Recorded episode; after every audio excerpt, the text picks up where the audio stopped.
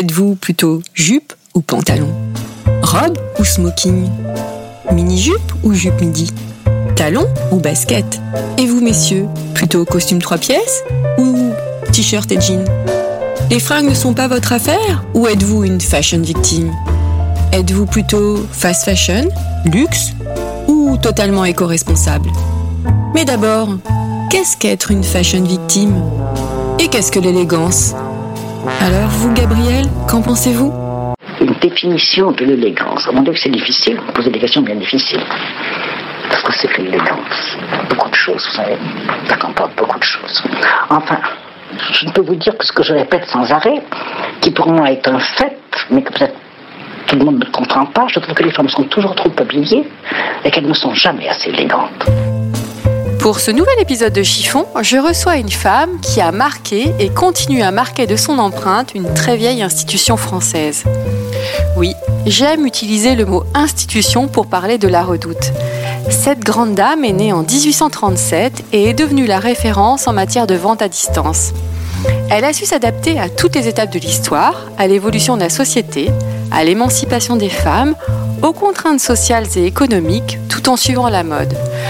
En parler, j'ai invité Sylvette Boutin-Lepers, qui travaille à la Redoute depuis 1981. D'abord acheteuse, attachée de presse, puis directrice des, des, relations presse, elle a dirigé le bureau du style de prêt-à-porter et aujourd'hui, elle est responsable des partenariats créateurs et images. Bonjour Sylvette. Bonjour Valérie. Est-ce que cette petite introduction vous convient? Écoutez, oui, elle me convient parfaitement. Je pense que c'est une, une bonne définition de cette vieille dame qu'est la redoute. Ça, ça, ne vous dérange pas si je parle justement de vieille institution, de vieille dame euh... Non, moi j'aime les vieilles institutions qui ont une histoire et puis surtout qui, qui regardent de l'avant, et c'est vraiment le cas de la redoute. Alors justement, est-ce que vous pouvez quand même nous rappeler brièvement les grandes étapes de la redoute? Parce que moi-même, en préparant cette émission, je ne m'attendais pas à ce qu'elle soit née en 1837. C'est quand même hallucinant. Oui, elle est née en 1837, donc euh, dirigée par la famille Paulet. Euh, 1928, euh, Joseph Paulet met une petite annonce dans un journal parce que euh, il a beaucoup de pelotes de laine et puis euh, ben, il a envie de vendre son stock. Et c'est la naissance de la vente euh, par vente. correspondance. Cette petite annonce a beaucoup de succès. Et ça commence comme ça. Et puis quelques années après, il y a un catalogue qui voit le jour. Euh, voilà le début de l'histoire de la redoute et du catalogue. Comment euh, la redoute a réussi à toujours se réinventer? Est-ce que vous, vous êtes penché un petit peu sur la question? Elle, s'est toujours réinventée parce qu'elle a toujours fait preuve d'une grande modernité. Euh, elle a toujours innové. Je pense qu'elle a toujours pris des risques. Elle a aussi eu toujours euh, à sa tête des dirigeants qui ont eu une vision. Donc, elle a émancipé les femmes, effectivement, en proposant euh, très vite euh, une carte de crédit, quand les femmes n'avaient pas toute liberté. Euh, elle a inventé un le concept store avant tout le monde, je pense en 56 ou en 54, elle, euh, elle introduisait des collections maison. Donc nous avions des collections maison et des collections prêt-à-porter. Dès 1969, elle invite euh, à démocratiser le style en invitant Emmanuel Kahn. Et tout au long de son histoire, elle a su se réinventer et prendre des risques. Et quels sont les risques pour cette nouvelle maison maintenant? Alors, le Quand je parle de risque, je parle de projet, bien évidemment. Oui, le premier, des, premier risque, ça a été quand euh, nous appartenions à la, à la famille Pinault. Il y a quelques années, la famille Pinault a décidé de revendre la redoute. Et c'est sa dirigeante de l'époque, Nathalie Bala, qui était euh, déjà euh, directrice générale, qui a euh, décidé de, la, de, racheter la redoute et de racheter avec Éric Courteil. Et ces deux dirigeants sont devenus propriétaires de la maison. Et voilà, ça c'était déjà se réinventer. Et en conservant les emplois, j'imagine? Et en conservant pas la totalité des emplois. Euh, mais euh, en, en, tout cas en, en faisant en sorte effectivement pour que cette maison survive, parce que c'était bien ça le sujet, c'était bien ça l'enjeu, c'était une question de survie. Il faut rappeler que la Redoute est à Roubaix. La Redoute est à Roubaix. Dans une région euh, qui est en crise Mhm. au niveau de l'emploi. Et euh, est-ce que euh, la Redoute contribue à dynamiser cette région maintenant? Oui, évidemment, la redoute euh, emploie euh, un certain nombre de collaborateurs. Aujourd'hui, nous sommes 2000. Euh, donc, évi- évidemment, la redoute est active aussi dans la région. Elle est très impliquée et elle, elle participe grandement au tissu local. La plupart des ventes se font par Internet? Alors aujourd'hui, notre chiffre d'affaires est fait à plus de 97% sur le net. Les gens ne passent plus par le catalogue. Non, le catalogue est vraiment un support de communication. Moi, je le, nous l'imaginons plus comme un magazine. Euh, mais effectivement, les ventes se font via notre plateforme, via notre, euh, notre e-shop. Vous savez que dans plus de, ouais, allez, je dirais 70% des gens que j'ai interviewés, toutes ont- tous et toutes ont fait référence à la redoute. Oui, parce que je, je pense qu'il y, a une- il y a un véritable attachement. C'est une maison, et, et vous le disiez, c'est une institution. Donc la redoute parle à tout le monde, et nous avons un, un véritable capital sympathie, au-delà de, de- de la notoriété, un vrai capital sympathie. Alors vous, vous avez une, une jolie fonction. Vous avez eu de belles fonctions au sein de la redoute, mais là je dirais qu'elle est encore plus jolie que les autres parce que vous dénichez les nouveaux talents pour les mettre en avant. Est-ce que vous pouvez nous expliquer un peu tout ça? Alors en fait, oui, effectivement, j'ai une fonction qui est euh, très intéressante dans- la mesure où, où je rencontre euh, des jeunes, des jeunes créateurs, des jeunes qui ont plein d'idées, qui ont plein de talents, qui n'ont pas forcément des moyens et qui ont envie de démocratiser le style. Et ça, je trouve que c'est ce qui a beaucoup changé. euh, C'est ce que euh, je constate depuis ces dernières années, c'est que je rencontre maintenant des jeunes qui ont envie que leurs pièces soient portées, vues dans la rue. Et donc, euh, la redoute, c'est une formidable opportunité pour ces jeunes de gagner en visibilité. Euh, voilà, donc euh, entre autres, mon métier est celui-ci, si on peut appeler ça un métier, euh, de d'aller dénicher, de rencontrer et puis de, collaborer pour faire des collections, proposer ces collections au plus grand nombre. Et avec, vous collaborez aussi avec des marques, d'autres Voilà. marques. Donc euh, la redoute depuis toujours, je vous le disais, hein, c'est depuis 69. Donc il y a- il y, a vraiment ce soutien à la jeune création et là formidable opportunité pour ces jeunes. Mais il y a aussi des, des co-branding avec des maisons extrêmement connues. Quand nous éditons le Smoking Saint-Laurent, la maison Saint-Laurent est extrêmement connue. C'est une très belle association. La même chose avec la maison Courrèges ou encore avec Vanessa Bruno. Voilà. Et là, c'est autre chose. C'est vraiment euh, une association entre deux belles maisons françaises, mais pas forcément, pas que. Et euh, encore une fois, démocratiser le style et démocratiser en termes d'accessibilité prix. Parce que c'est ça aussi le sujet c'est-à-dire que l'intérêt c'est que ces capsules ces collections soient au prix de la redoute. Où trouvez-vous tous ces jeunes créateurs? Où trouvez-vous toutes ces inspirations? Alors j'essaie d'être curieuse. Mhm. Euh, donc euh, très clairement cette saison, euh, j'ai été sollicitée par la de Genève pour faire partie du jury master. Voilà, donc par exemple, Dans les avons- écoles, non? Dans les écoles, nous avons édité une collection avec Flore Girard de Langlade qui a eu le prix La Redoute.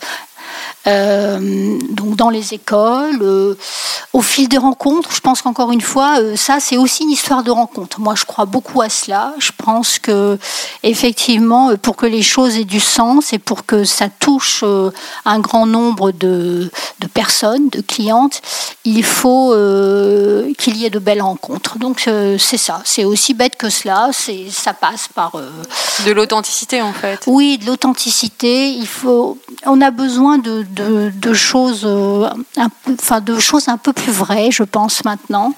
Euh, voilà, faut donner du sens. Donc ça passe par des rencontres. On dit souvent que la redoute incarne le style à la française. Pourquoi?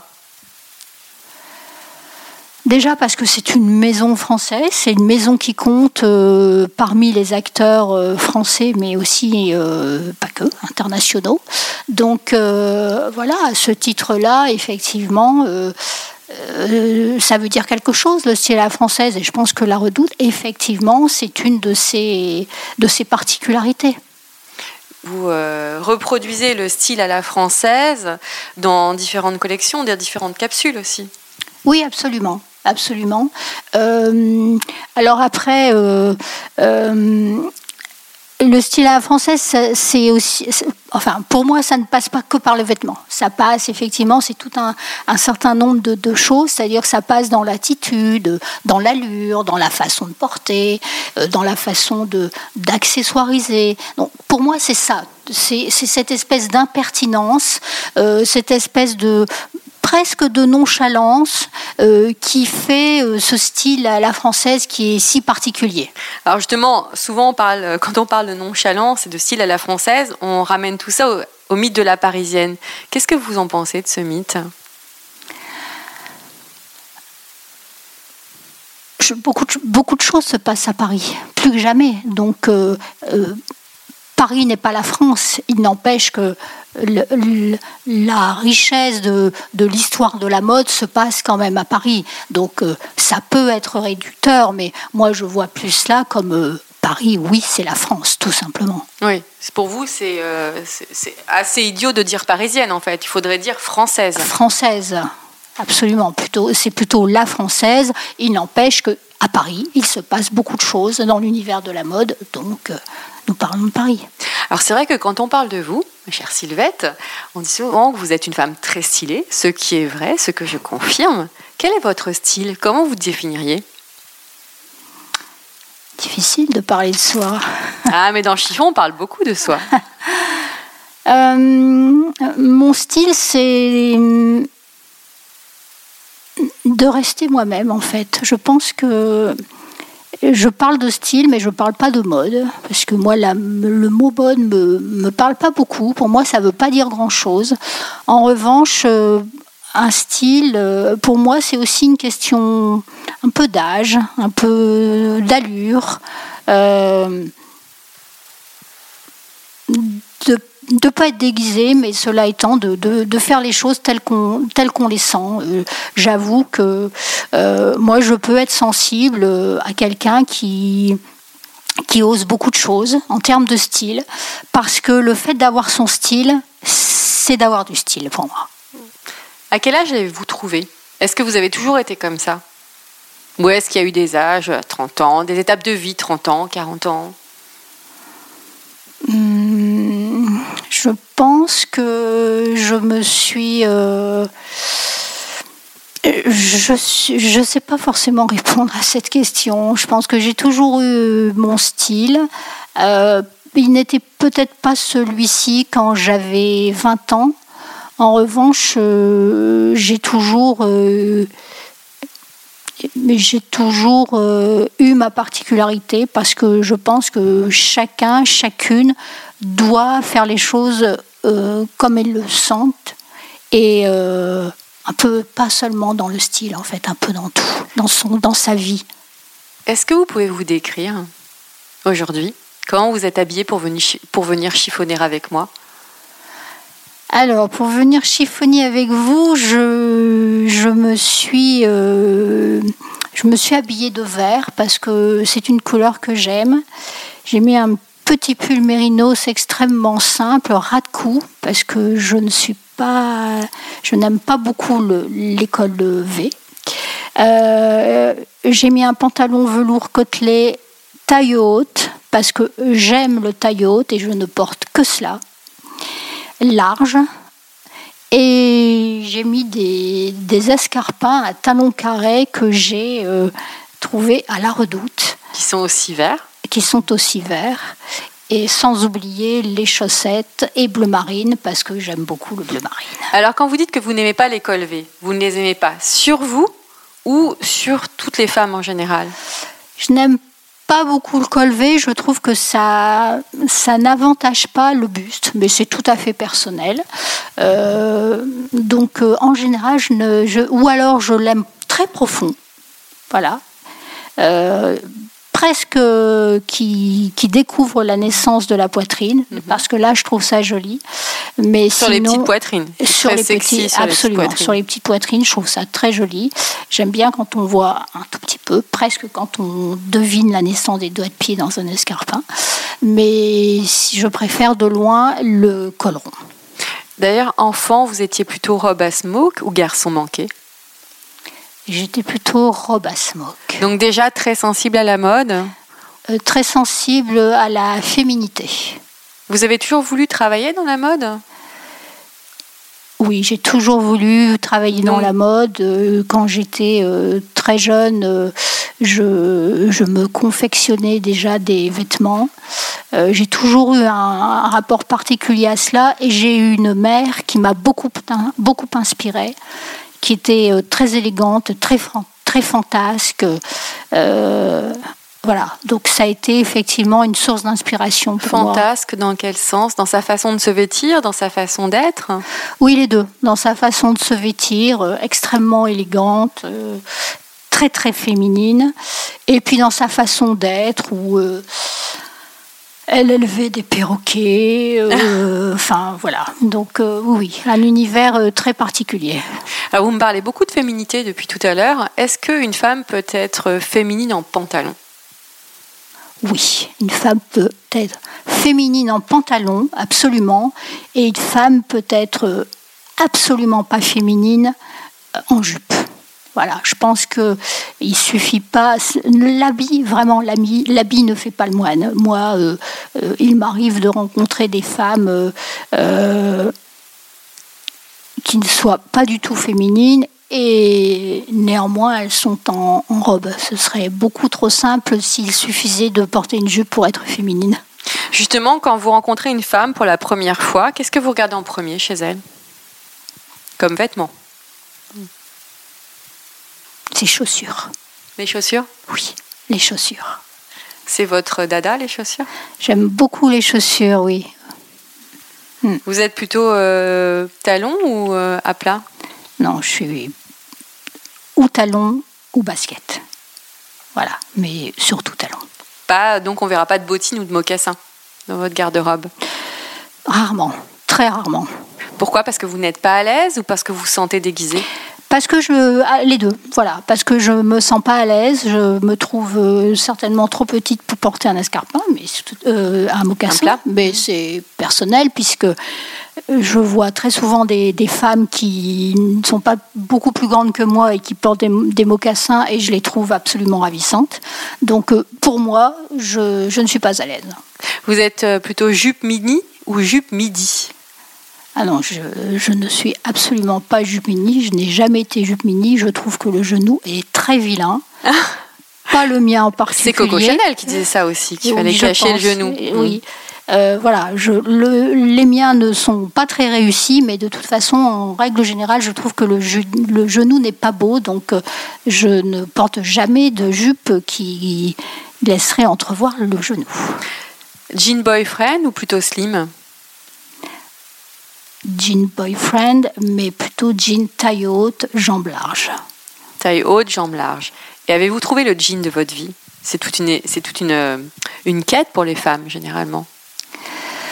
Alors moi, je suis très pièce euh, trouvée euh, de droite et de gauche euh, dans les fripes ou dans les dans les belles boutiques de pièces vintage. Donc euh, oui, je l'ai trouvé, un pantalon des années 70, euh, taille haute, poche plaquée, jambes larges. Donc ça, c'est votre, euh, votre pièce préférée dans votre garde-robe, j'imagine Oui, c'est une des pièces préférées, absolument. Hit bag ou tote bag?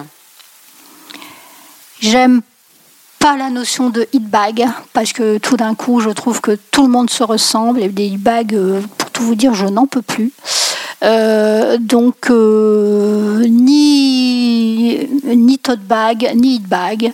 Euh, ça dépend des circonstances, ça dépend de ce que je porte. Donc, j'ai pas mal de sacs. Mhm. Des sacs anciens. J'ai vu que vous avez un très beau quartier vintage. Oui, beaucoup, absolument. Beaucoup de sacs anciens. encore une fois, sur l'accessoire, je, je privilégie la pièce vintage. Multicolore ou monochrome? Non, monochrome. Uni ou à motif Plutôt uni. Quelle est selon vous la couleur qui sublime, sublime une femme? Le noir. Le noir va Oui. à toutes les femmes? Euh, oui, parce que parce que c'est un intemporel, parce que ça va avec tout. J'aime beaucoup le noir. Donc en fait, c'est un conseil que vous pourriez donner à une femme qui ne trouve pas son style, déjà, de, de choisir une couleur noire pour un vêtement? Non, je, je, je, je je donnerai pas de conseils. Je pense que c'est à chaque femme de, de, de trouver, de se, de se sentir bien. Moi, je vois des femmes absolument sublimes qui sont toutes en rouge. Je vois des femmes euh, sublimes qui portent du panthère, du léopard. Donc, vraiment, euh, ça dépend de, de, de la personnalité et puis du moment aussi. Voilà, je pense qu'il y a quelques fois. euh, Du moment de la mode, vous voulez dire Non. Ou alors de, la, de notre état d'âme Absolument, de son état d'âme. Euh, Quelquefois, euh, on a envie de porter du noir. Peut-être euh, ça veut dire quelque chose. Et puis d'autres fois, encore une fois, on peut être fantasque. Et puis on peut avoir énormément d'allure en portant du panthère. J'ai l'impression que vous n'appréciez pas tellement les dictates de la mode, finalement. Je, je n'aime pas les dictates en règle générale. Voilà, donc euh, encore moins de la mode, parce que la mode, quand même, c'est pas très important. D'autant avec ce que l'on vit aujourd'hui, ce qui se passe autour de nous. Tout ça est sérieux, donc euh, non, je n'aime pas les dictates et encore moins de la mode. Quel est le vêtement qu'on ne verra jamais dans votre garde-robe?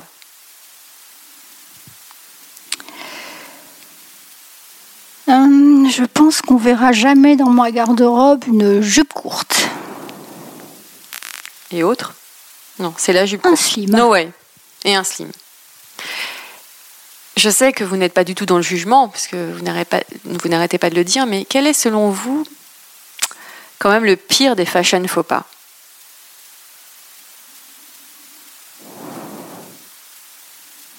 Ou alors il n'y en a pas. Chacun fait ce qu'il veut. Le pire des fashion faux pas, c'est. Je- je- non, je ne sais pas. Je, non, parce que ça, c'est un jugement. C'est un jugement et. Non, je ne pas, je sais pas. Alors justement, quand vous voyez aussi toutes ces conseillères de style qu'on voit, euh, que ce soit à la télé, euh, sur les réseaux sociaux, euh, beaucoup de femmes maintenant s'improvisent un peu conseillères en style. Finalement, qu'est-ce que ça vous fait de voir ça? Ça me dit que les femmes devraient, devraient être plus à l'aise avec leur corps, avec leur style, et qu'elles devraient trouver cette réponse en elles-mêmes. Mais est-ce que c'est pas la société qui justement nous rend pas très à l'aise finalement? Vous regardez par exemple les fils Instagram. euh, maintenant, il faut être très mince, il faut être euh, euh, super mère de famille, il faut être super fringué, il faut tout ça finalement c'est rempli de dictates. Et c'est peut-être ça qui qui Oui, mais à côté de ça, toutes ces femmes ressemblent à toutes les autres femmes. Donc, où est notre singularité? Où est notre particularité? Où est no- notre personnalité? Et ça passe. Ça passe peut-être aussi par le vêtement et je pense que ces dictates de mode, ces conseils de mode euh, finissent par euh, aseptiser tout Mhm. cela et uniformisé aussi. et uniformiser. Quand vous voyez toutes ces femmes qui sont finalement habillées pareil, hein, il suffit de Mm. regarder euh, dans le métro ou vous regardez même, je reviens à Instagram ou aux réseaux sociaux, on est dans une période où, où il y a une uniformisation de l'être euh, assez, assez euh, étrange quand même. Vous, qu'est-ce que, qu'est-ce que vous en pensez de ça? Oui, certes- oui, certainement. Après, je pense que pour certaines femmes, euh, c'est un guide. euh, C'est, elle, Ça rassure aussi Ça part. rassure. Elle manque, elle manque certainement d'assurance. Euh, Il y a le regard des autres. Et là, quand vous parlez des, des réseaux sociaux, effectivement, le regard des autres peut être, euh, peut être difficile et, et oui, peut-être difficile Et destructeur aussi. et destructeur, voilà. Donc, c'est une question de peut-être de maturité, de confiance en soi. C'est ça, c'est la, confi- la confiance en soi qui est extrêmement importante. Euh, il faut oser. Voilà, on est vraiment dans un domaine, la mode, ah, c'est- pas important, quoi. C'est pas important. Donc, osons. Alors, on va, une question un peu plus euh, matérielle, on va dire, un peu plus surprenante. Quel est votre rapport avec votre fer repasser? Est-il cordial ou complètement inamical? Je ne le vois pas souvent, mais euh, je dirais plutôt cordial. Ça, il ne me pose euh, pas de problème plus que, plus que cela. S'il permet, il a quand même son utilité, donc euh, respectons-le à ce titre-là. Mais euh, vous ne l'utilisez pas pour déstresser, par exemple? Ah non, absolument pas. C'est juste non. à des fins euh, Non, purement non. matérielles. Oui, oui, absolument. Oui, tout à fait. Euh, non, je, je le délaisse. Quel est votre dernier achat? Fringue, bien évidemment. Mon dernier achat. euh, un sac euh, que j'ai trouvé euh, dans une jolie boutique vintage à Anvers. Voilà. Est-ce que vous avez des bonnes adresses? Quels sont vos, vos- vos spots, quand même À part la redoute, j'imagine? Alors, Mais en dehors de la redoute, est-ce que euh, vous aimez faire les boutiques? Euh, Est-ce que vous avez des, des marques de référence, des Ah. créateurs de référence? Donc évidemment la redoute pour des pièces euh, intemporelles, pour des pièces euh, créateurs. Euh, et puis en- essentiellement des boutiques vintage à Anvers, à Bruxelles, à Londres.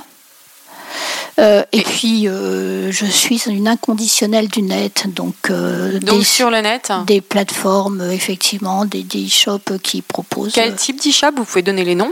Rissy, par exemple, qui propose des, des pieds de jolies pièces vintage de, de grandes maisons. Mhm. Donc euh, là, j'avoue que effectivement, euh, je, je regarde très souvent ce, ce- cet e-shop. Et puis euh, des plateformes de second hand, parce que je trouve que ça a du sens aussi. De, j'aime aussi redonner vie à un Vous vêtement. avez anticipé ma prochaine question, justement. Voilà. Vous aimez donner une seconde vie aux vêtements? Oui, j'aime. euh, voilà. Et ça, c'est quelque chose que je suis de plus en plus sensible à cela. Donc, euh, des, des sites dédiés. Euh, je sais pas si on peut les nommer. euh, Oui, bien sûr. euh, vestiaires. Sur euh, chiffon, on peut tout dire. Ok, donc vestiaire collective, Mhm. par exemple, où, où je, je peux trouver des pièces euh, intéressantes euh, qui ont vécu Mhm. et qui vont vivre avec moi. Donc, J'aime beaucoup l'idée. vous vivez dans le nord de la France, mais quand vous venez sur Paris, par exemple, est-ce que vous dites, voilà, je vais faire un peu de shopping, ou alors pas du tout parce qu'il n'y a aucune boutique qui vous correspond? Non, c'est pas ça. Bon, euh, quand Bon, il y je- a un manque de temps aussi, hein, bien évidemment. Oui, oui, mais euh, au- au-delà de ça, c'est. euh, euh, J'aime un peu moins faire les boutiques et je suis plus maintenant euh, à faire les boutiques euh, sur le net. Mhm. Mais c'est pas parce que dans les boutiques rien ne me correspond, non, ce serait prétentieux de dire ça. Mais euh, c'est plus parce que euh, j'aime bien euh, faire cela chez moi, regarder tranquillement et puis voilà, plus que, que de me rendre en magasin. Et vous, les fringues que vous ne portez plus, est-ce que vous les donnez ou est-ce que vous les, justement, vous les vendez vous, Je les donne. Je les donne à des associations. Euh, voilà, très clairement, euh, je donne ça chez Emmaüs. Alors j'ai compris que l'expression être à la mode euh, ne vous correspond pas. On va pas dire qu'elle vous insupporte. Je ne me permettrai pas de dire là à votre place. Donc je peux pas vous demander ce que vous pensez de l'expression être à la mode. Mais toutes euh, ces femmes qui sont un peu esclaves de la mode, qu'est-ce que vous auriez envie de leur dire? Que quand on est à la mode, c'est déjà démodé. Donc, euh, encore une fois, une question de style. Le mot, le- être à la mode, pour moi, ça ne veut pas dire grand-chose. La Karl Lagerfeld disait il n'y a plus de mode, rien que des vêtements. C'est ça. Euh, Karl Lagerfeld disait ça, Delcourt dit la mode est morte, vive le vêtement. Voilà, donc euh, ça c'est aussi, euh, c'est aussi une réflexion, c'est aussi euh, une façon de, de se réinventer. Euh, il faut. Euh, oui, la mode ça veut pas dire grand-chose. Alors justement, quand vous me parlez d'I. Delcourt, euh, je sais que vous, la redoute s'associe avec Anti-Fashion. Est-ce que vous pouvez nous, nous en parler brièvement? Oui. Alors, Anti-Fashion, mouvement créé par Stéphanie Calvino, qui est la fondatrice d'Anti-Fashion, et qui suite à, voilà, sous manifeste de Lee. Absolument, sous l'impulsion de Lee Delcourt, qui avait écrit un manifeste il y a quelques années qui disait la mode est morte, vive le vêtement. Et non, euh, ce n'est pas que Lee Delcourt déteste la mode, mais c'est parce qu'elle a envie qu'on repense le système de la mode. Et moi, je suis allée en juin à Marseille écouter ces conférences et j'ai trouvé ça extrêmement intéressant. Et voilà, et comme je vous disais euh, tout à l'heure, comme nous avons euh, à la redoute des, présidents qui sont visionnaires, qui sont à l'écoute, qui sont d'une grande modernité, eh bien, on s'est dit que la redoute devait accompagner ce mouvement parce que c'est ce que nous faisons au quotidien. On essaie de se réinventer. Voilà, et c'est comme ça qu'est née l'idée. Donc la Redoute, partenaire d'Anti-Fashion. Anti-Fashion en 2018, ce sera à Marseille comme ça l'était en 2017. Du en 1er au 3 juin. C'est ça, 1er au 3 juin. Et ce sera à Roubaix le 24 mars, une journée de rencontre mais pas que. Pour tout le monde, hein Pour tout le monde. Donc c'est un événement ouvert à tous, euh, gratuit. Et euh, pourquoi Roubaix? Parce qu'à Roubaix, il se passe plein de choses comme à Marseille, parce que c'est une ville atypique. Euh, c'est une ville qui a un passé industriel et textile. Industriel et textile. Et parce que ben, on ose tout à Roubaix. Et voilà. Et donc Roubaix, berceau de la redoute. Donc ça se passera à Roubaix. Et puis, au-delà des rencontres, on ira plus loin, c'est-à-dire qu'on fera ce qui avait été fait à Marseille en 2017. Eh bien, au travers des, des, centres sociaux de Roubaix, eh bien, on va chercher ces jeunes talents ces jeunes talents qui n'ont pas les moyens de faire des écoles de mode, parce que c'est une réalité, les écoles de mode coûtent très très cher. Et sont souvent à l'étranger en plus. Absolument. Et parce que aussi maintenant, euh, les courants de mode, ça se passe dans les quartiers. Ce sont les quartiers qui, qui, euh, déclenchent des courants. Et donc, euh, on est allé voir des jeunes, on leur a proposé dans ces, dans ces quartiers de Roubaix euh, de, de s'exprimer, d'exprimer leur créativité. Voilà. Et donc, euh, vous allez le faire à partir des invendus, c'est ça, des stocks d'invendus? Voilà, absolument. Et donc, il y a une euh, idée de recyclage. Il y a une idée de recyclage. Et en 2017 à Marseille, eh bien, euh, l'exercice avec ces jeunes des quartiers, eh bien, c'était avec le jean, parce que le jean, beaucoup de pièces vintage arrivent à Marseille, qui est un grand port pour recevoir les, les pièces seconde hand. et à Roubaix, ben, ça, enfin, dans le Nord, à Roubaix, ça faisait sens que ce soit plus plutôt sur de, sur de la maille et euh, on, on s'est dit qu'on allait faire ça sur les invendus. Donc plutôt que de leur dire euh, vous avez une page blanche et vous créez, mhm. eh Là, bien, vous leur donnez la matière. On leur donne de la matière et puis ils réinventent. Et encore une fois, c'est ça à repenser la mode, c'est-à-dire euh, un sweat peut-être qu'il va se transformer en jupe, il va peut-être se transformer en t-shirt, que sais-je euh, ils, ont, ils sont bourrés d'imagination et ils font preuve de grande créativité. Et leurs créations seront vendues? Pourquoi pas? Pourquoi pas, on ne s'interdira pas de les vendre, on verra. Et donc elles seront exposées. Euh, déjà, euh, le début de leur travail exposé le 24 mars à Roubaix et évidemment exposé en juin à Marseille. Quelle est votre définition de l'élégance? Ma définition de l'élégance. Euh, c'est compliqué cette phrase, euh, cette, question. Cette question revient dans tous les épisodes de Chiffon. oui. Euh, une allure, une façon de parler, une façon de, porter, une façon de, de, tenir, une façon de marcher, une façon de, de, de placer ses cheveux sur l'épaule. Est-ce que l'élégance passe forcément par le vêtement? Non. Pour moi, l'élégance, c'est la personne. Euh, le, vêtement est un accessoire, euh, il, est un, moyen, il est un prétexte, mais vous comme moi, nous avons déjà rencontré, et heureusement on en rencontre souvent, des gens extrêmement élégants, et euh, où ça passe pas par le vêtement ça passe par la personne, ça passe par, par ce qu'elle pense, ce qu'elle ce qu'elle transmet. C'est ça pour moi la véritable élégance. Merci Sylvette. Je vous en prie Valérie, c'était un plaisir. Merci. Et voilà, encore un nouvel épisode de Chiffon qui s'achève. Je vous retrouve très bientôt pour un nouvel épisode avec un homme ou une femme. Je ne peux vous en dire plus, je laisse monter le suspense. À très bientôt. En attendant, portez-vous bien.